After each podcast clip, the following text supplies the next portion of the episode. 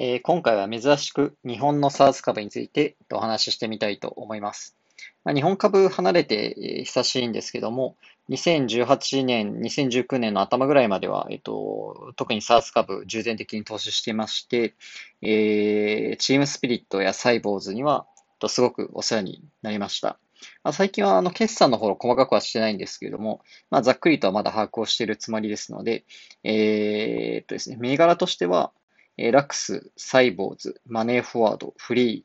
ー、えーアクリート、チームスピリット、リックソフト、スマレジ、カオナビ、ヘンゲ、サンサン、弁護士 .com、あと、えーマークラインズ、アトラ、まあ、この14銘柄ぐらいについて、えー、ざざっと、えっと、お話ししてみようかなと思います。えーまず、えーラクスですが、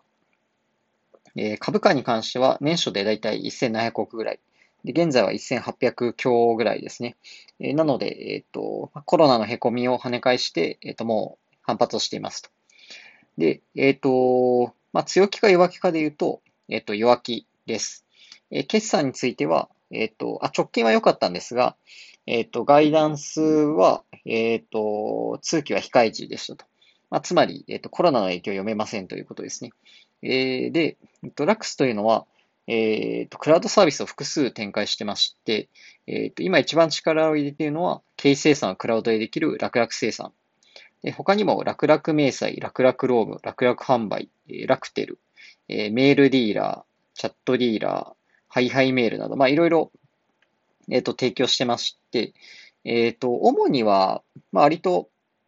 なんていう、中小企業というか、まあ、大きい企業もあるんですが、なんか比較的、IT リテラシーがそんなに高くなさそうな、まあ、そういう会社に対して、えっと、サービスを提供している、そういうイメージですね。で、えっと、この会社が強いのは、まあ、いろんなサービスをやってるので、なんて言うんでしょう、あの、成長率が結構ずっとちゃんと高いんですね。あの、年間売上成長率30%ぐらいを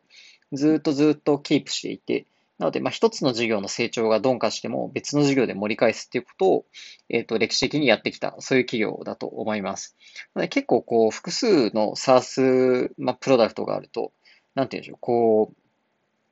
う、わかりづらいとはいうか、評価されづらくって、えっと、株価はしばらく、まあ、そんなにですね、えっと、高くなかったんですよね。えっと、本当にずっとこう1000億弱とかをさまよってた時期があるんですが、まあ、今はあの少し営業利益を削ってでも楽々生産を一気に伸ばしてシェアトップで突き進むと、そういう方針でやっているので、えっと、そこがあの好感を持たれているのかなと思います。で、この会社は、えー営業部隊が強いと思います。まあ、プロダクト自体は、えっと、そんなに差別化要素があるわけではないと思います。で営業部隊が強いということは、このコロナの、えー自粛期間、外出禁止期間に関しては、えっと、明らかに、えっと、推移が弱まったんじゃないかなというふうに思いますので、えっと、今回の、えっと、直近の4、5、6月の決算については、あんまり良くないんじゃないかなということが予想されます。なので、それが、えーまあ、明るみに出ると、ちょっと株価としては、えっと、嫌気されるんじゃないかなと。そういう意味で、えっと、弱気というふうに考えています。えー次に、サイボーズ。えっと、サイボーズは、えー強気です。えーサイボーズ、えっと、年初の株価は、えー800億ぐらいですね。で、えっと、現在の株価はなんと、えー1700ですね。17560ぐらいまで来てます。なので、この、えー年初来だけで、えー2倍以上に上がりましたと、えーいうことですね。で、サイボーズに関してはですね、うんと、そもそも、昨年の年初については、えー350億ぐらいだったんですよ。で、それが、まあ今年の年初ではその2倍以上になり、さらにこの半年で2倍になった。4倍になった。すごい株価成長しています。で、うん、で、サイボーズは、じゃあどれぐらいの、えー売上高成長率なのかで言うと、えっと、別にそんなに高くなくて、ずっと毎年20%弱ぐらいを、えっと、継続していると。えーそういう企業ですね。で、どちらかというと、えーっと、今まで、あの、あんまりにも評価されなさすぎた、そういう、あの、謎な銘柄だと思います。うん、これちょっと不思議なんですが、あの、売上規模自体はですね、サイボーズは SARS としては大きいんですよね。えー、っとですね、年間の売上で言うと、だいたい、えー、っと、今もう100、150億ぐらいとかなんですよね。で、営業利益が10何億とかになっていて、で、まあ他の会社見たときに、こう、売上が、あの、なんて言うんでしょう。まあこれだけ大きく出てる、百何十億出てる会社ってあんまり、あの、ないと思うんですよね。まあ、なので、まあもちろん、あの、すべて、売上のすべてが SARS なわけではなくて、えっ、ー、と、古いグループウェアの売上とかもあるんですけど、うん、なんかこう、売上の高さの割には株価は低いな。つまり、えー、あの、評価が低いなっていうふうに思ってたんですが、まあ、ここに来て一気に株価が伸びたと。まあ、そういう背景だと、えっ、ー、と、思っています。で、えっ、ー、と、サイボーズは、えっ、ー、と、その主力、今主力プロダクトになってるクラウド SARS が、キントーンというサービスなんですが、えこれは、あの、まあ、基本的にはもう営業なしで、えっ、と、売れていくプロダクトになってますので、まあ、アメリカ、米国株でいうとこの、えっ、と、ローフリクションなモデルになっています。で、まあ、非常に、あの、なんて言うんでしょう、こう、IT が苦手な人でも、あの、簡単に使えるような設計になっていて、えー、まあ、自然とその会社内で広まる、そういう構造になっていますので、まあ、もしかしたらその小規模事業者の倒産とかが増えると、解約率が上がるとかっていうこともあるかもしれないんですが、あの、自然にはすごくリテンションレート高い、そういうプロダクトなんじゃないかなと、そういうふうに思いますね。まあ、こう直近こう株価がここまで急激にぐーんと上がると、まあなんか買いづらいなみたいなこともあるかもしれないんですが、あの、まあ、足元の月次数字とかを見ていても、えー、安定的に伸びている、えー、状態なので、なんかあんまり心配することはないんじゃないかなというふうに思いますね。えっ、ー、と、具体的には、うーん、例えば3月の月次売上で見ても、えー、まあ成長率昨対比118%でしたので、で、これ別に1月とか2月とそんなに変わんないんですよね。で、クラウド売上だけ見切り取ってみても、まあ、ずっと125%ぐらいで推移をしていて、なんかコロナの影響とかもあまり受けてないんじゃないかと、そういう、えっと印象を受けます。で、サイボーズ注意するのは、あの、なんていうんでしょう、決算、なんて、着地見込みあの、業績予想をあんま大事にしないんですよね。なので、急に方針を変えて、えっ、ー、と、利益出しませんって言い出したりとか、やっぱりコスト使えなくて利益です、出過ぎましたみたいな話とかが多くてですね、あの、当てにならないですと。で、ここ数年の傾向で見ると、コスト使う計画だったけど、使い切れませんでしたで情報修正するっていうのが、えっ、と、典型的なパターンになっているという形で、なんかそういう意味ではちょっと IR 的には嫌だなというか、投資しづらいなと、そういう形なんですが、まあ、プロダクトはいい、そういう銘柄だと思いますね。で、マネーフォワード。えー、年初が、だいたい、えー、っとですね、1200億ぐらいですかね、株価が。で、今が1400ぐらい、1450ぐらいでしょうか、1400ぐらいですかね。うーん、そうですね、強気か弱気かで言うと、うーんと、難しいところなんですが、あ、ちょっと怖いですね。ちょっと怖いというのは、えっ、ー、と、マネーフォワードものすごく成長率が高くて、えっ、ー、と、まあ、期待されている、要は、えー、法人向けのクラウド会計ソフト、ローム管理、まあ、そういうパッケージと、あとは個人向けの家計簿の、えー、アプリですね。それをやって非常に順調に伸びてますと。で、特に法人向けに関してはフリーとバチバチやっていますので、えっ、ー、と、まあ、とにかくシェアで負けないようにということで、えっ、ー、と、すごい力を入れているところだと思います。で、成長率もものすごく高くて、売上高80%プラスだったりとか、まあ、そういう動きがありますね。で、ただし、えっ、ー、と、こう、予想の、あの、精度が、えー、悪いと思います。えっ、ー、と、決算で結構レンジで広い幅で出すことが多いんですよね。あの、なので、えっ、と、広い幅で、えっ、と、その業績予想を出すということは、まあ、そう予想精度が低いということなので、うんと、しくじるリスクもあるのかなというふうに思います。で、実際、ちょっと年によっては、あの、そのレンジのか加減ギリギリというか、えっ、と、こうやって本当に通期で達成できるんだっけみたいな、そういう数字の推移をすることもあって、うんと、投資家をヒヤッとさせる、そういう銘柄なんですよね。うん、だから、まあ、ちょっと怖いかなとは思いますね。えっ、と、フリーに比べると、実はフリーは今、うんと、えー、2300億ぐらいまで株価が上がっていて、マネーフォワードが1400で、うん、まあ、事業規模とか売上の大きさとか言うと、なんでマネーフォワードこんなに時価総額低いの？まあ、あんまり両者変わんないじゃんっていう感じはするんですけども、えっ、ー、と、それは、うん、まあ、一つには海外投資家へのアピールのうまさっていうことと、まあ、もう一つはその複数の事業があるのが理解されにくい、分かりづらい、評価しづらいということだと思いますと。でもう一個もしかしたらその精度が悪いっていうところがこう嫌気されてるのかなっていうような感じは個人的にはしますかね。なのでちょっとおっかない銘柄っていう印象があります。で、逆にフリー、フリーについては、えっ、ー、と、強気でもいいと思います。えっ、ー、と、まあ、直近確かに、あの、コロナの影響で若干の下方修正はあったんですが、えー、株式市場、市場の評価としてはそれでも最高値更新っていうことを、えっ、と、してきました。なので、なんて言うんでしょう。うん、まあ、まあ、そんな大きい修正幅じゃなかったっていうのもあるのかもしれないんですが、えー、すごい期待が高まってる、まあ、銘柄ですよね。で、えっ、ー、と、まあ、IR もやっぱり結構しっかりしているなと思ってまして、えっ、と、指標も、あの、まあ、SARS の典型的な指標、まあ、ARR であるとか、リテンションレートっていうのをしっかり開示して、えっ、と、コミュニケーションをしていますと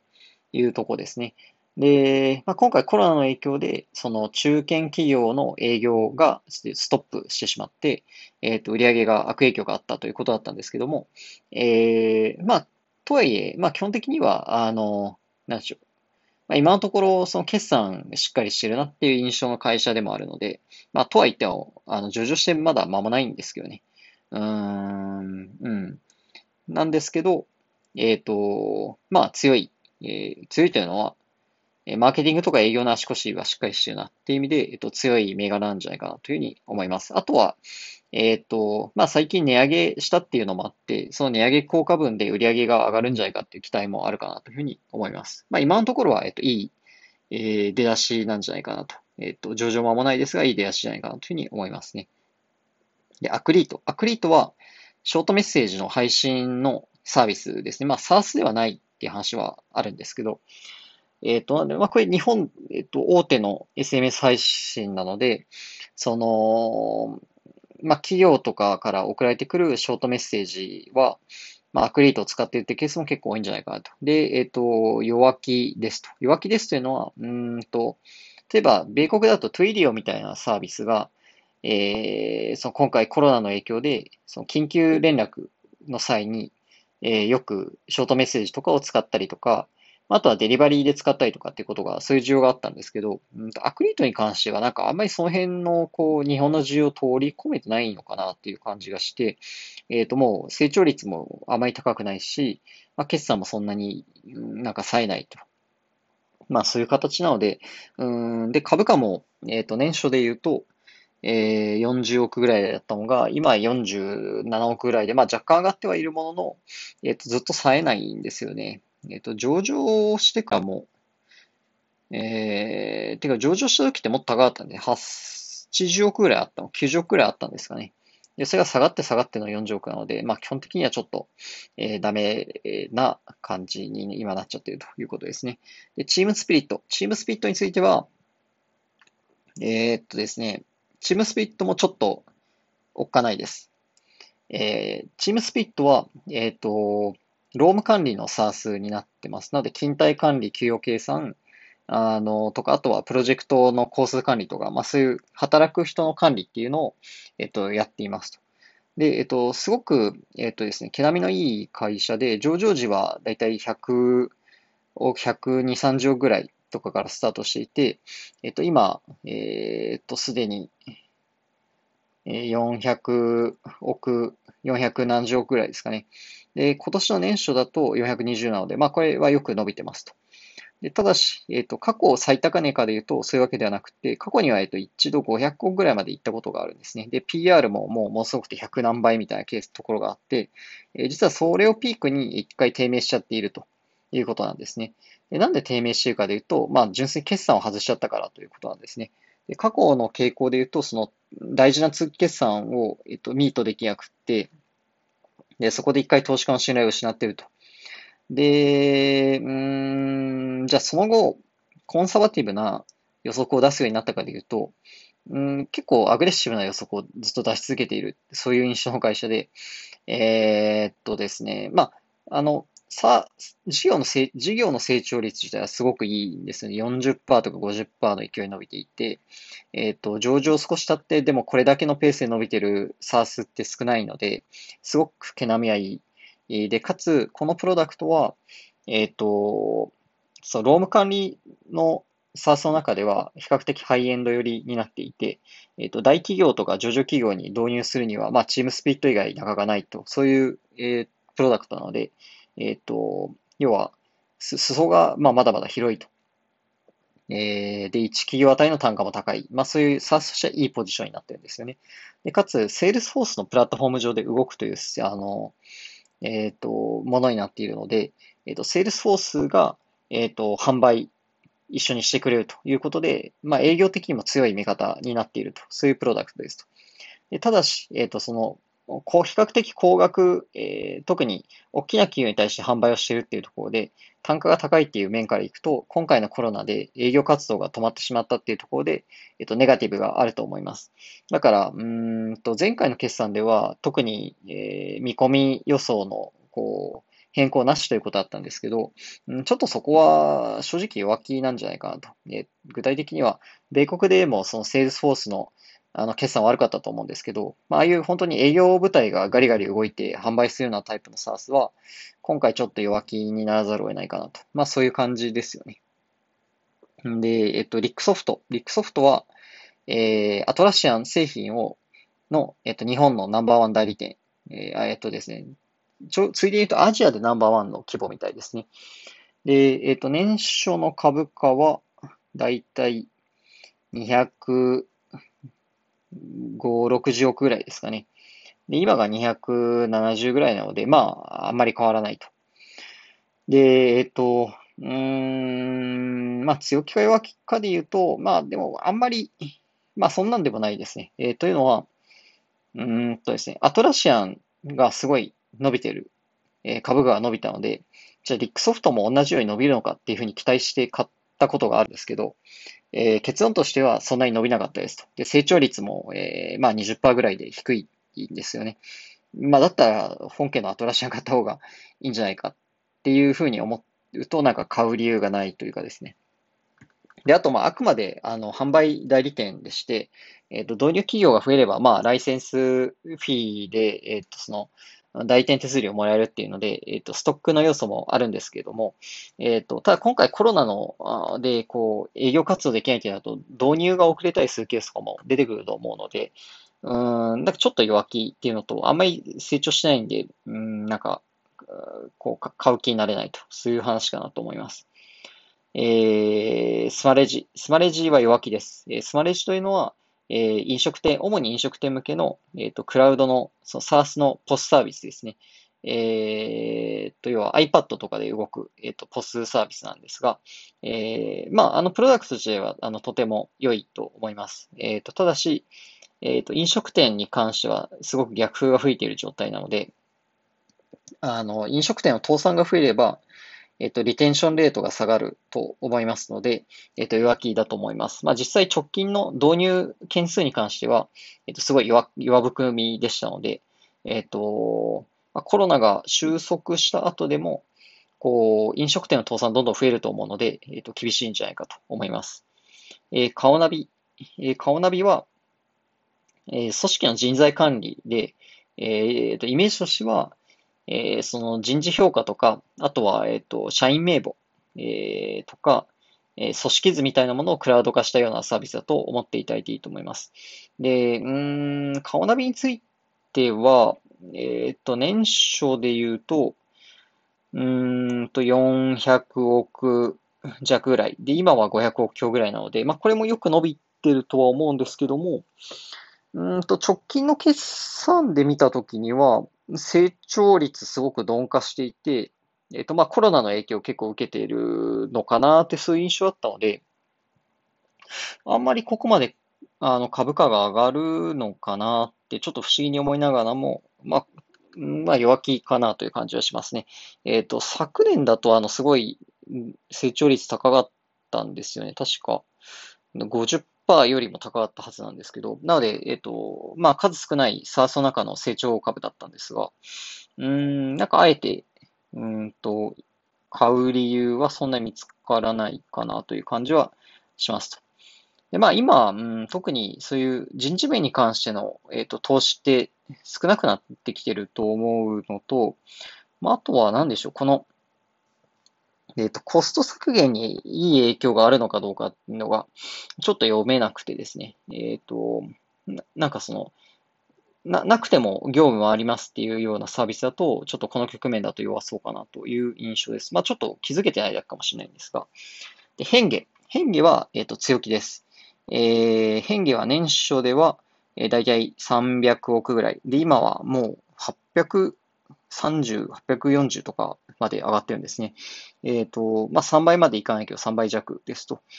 うーん、まあ、ちょっとこここまで上がるのっていう感じはあるあるものの、変化というのは、えっ、ー、と、米国の株で言うとオクタと一緒です。なので、いわゆるアイダースに、えー、と属するもので、えっ、ー、と、SARS のそのセキュリティ、えー、パスワード管理っていうのを一元化するような、あえっ、と、そういうサービスになってますね。で、えっ、と、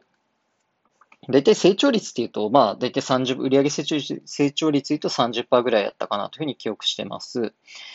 えっ、と、で、コロナの影響はなかった。えー、なくて、えっ、ー、と、まあ、売上成長率も全然変動しませんでした。でかつ、リテンションレートが、えっ、と、めちゃくちゃ高いです。ほぼ解約が出ないということで、えっ、と、極めて安定した売上になっていると思います。で、んまあ、オクタがすごい伸びたので、えー、変化も伸びるかなって思ったんですが、まあ、逆に言うとその売上部分で大きな情報修正も起こらなかったということですね。なので、こう、まあ、すごい安定してるけど、うん、なんか爆発的に国会で伸びるとか、そういう動きは、えっと、今のところ観察はされてないですと。まあ、ただ、時代的にはその、えー、今回のコロナの影響で、まあ、SARS の導入自体が増えていけば、変化の需要も伸びていく、そういう銘柄だと思いますので、えっ、と、すごく有望だと思いますと。あ、で、ただ一つ注意点としては、今回業績に影響がなかったって言ったのが、あの、なんてもともとセールスサイクルが結構長くって、えっ、ー、と、今遅延した分の営業活動の影響が出るのが来期だっていう、なんかそういうコメントもあったんですよね。なので、えっ、ー、と、もしかしたら来期悪いんじゃないかっていうふうな、こう、恐れもあるんですけど、まあでも株価はなんかすごい上がってるということで、まあど、どうなんだろうなという感じはしますね。まあだから、その、ちょっと逆風もあるし、まあ追い風もあるし、まあただ、あプロダクト自体はまあ強気でもいい、そういう銘柄かなと思います。えー、33えー、三々は年初で1800、えー、1800億円ぐらいの時価総額で、今は1400に下がってますと。えー、と、なぜ下がったかで言うと、えー、と、すごいシンプルで、まあ、結局ステイホームしてた時に名刺交換ってもうしなかったですよね、ということで、まあ、 Sansan というのはその名刺をスキャンして、えっ、ー、と、取引先の情報を一元化して、えー、それをセールスフォースとかと連携して、えっと、まあ、社内で共有する、そういうサービスなんですが、まあ、名刺交換自体もしなくなっちゃったっていう世界においては、さんさん使わないんじゃないですかっていうことがあって、えっと、ネガティブだと思いますと。まあ、実際どうなんでしょうね、今。あの、まあ、オンライン商談自体は増えてると思いますけど、いまだにやっぱり対面で営業してるっていうのも、あの、多いとは、引き続き多いとは思いますので、うん、まあそんなにすごい落胆するほどではないような気もしますが、うん、まだ、ただ、その名刺っていう存在自体は、なんかこう、だんだん廃れていく、そういう代物になっちゃったと思いますので、うん、ちょっと強気にはなれないんじゃないかなと思います。で、私個人としては、もうずっと、あの、コロナ以降、えっ、ー、と、商談も全部オンラインになったんですけど、まあ、本当に名刺1枚も使わなくなりましたね。うん。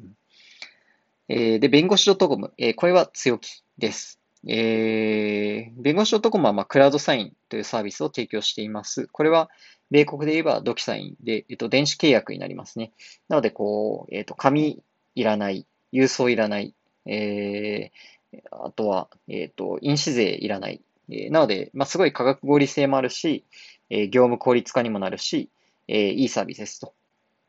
で、えっ、と、あとはネットワーク効果が強くって、と結局、あの、なんて言うんでしょう。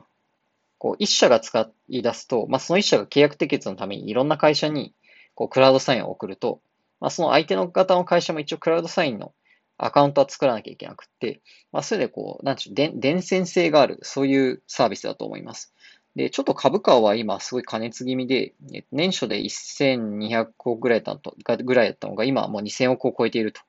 いう状態で、うん、まあ正直、弁護士 .com の売上規模、利益規模からすると、まあ、ものすごい高い評価だなと。えっ、ー、と、ラックスとかサイボーズよりも高いんですけど、でも弁護士 .com の売上って、えっ、ー、と、いくらでしたっけって話でいくとですね、えっ、ー、と、ちょっと今、ちょっと忘れちゃったので調べますけど、うーんとですね、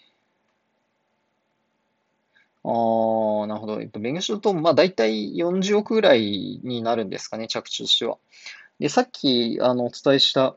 あの、サイボーズとかって、売り上げ150億ぐらいなんですよね。なんで、3倍以上あるんですけど、もう、えっ、と、時価総額だと抜いちゃってると。でしかも、弁護士 .com って別に、あの、クラウドサインの売り上げまだそんな大きくないんですよね。うん、なので、まあ、過大評価じゃないっていう気もしますけど、まあ、強気、強気なのは、えっ、と、あの、高い成長率をずっとキープできれば、基本的には株価はそれでも上がり続けると思いますんで、えっ、と、なんでしょう、ちょっとチキンレースっぽいんですけど、えー、今、弁護士特務としてはここに本気で投資をしていると思うので、えー、伸び、伸びている成長率が限りが、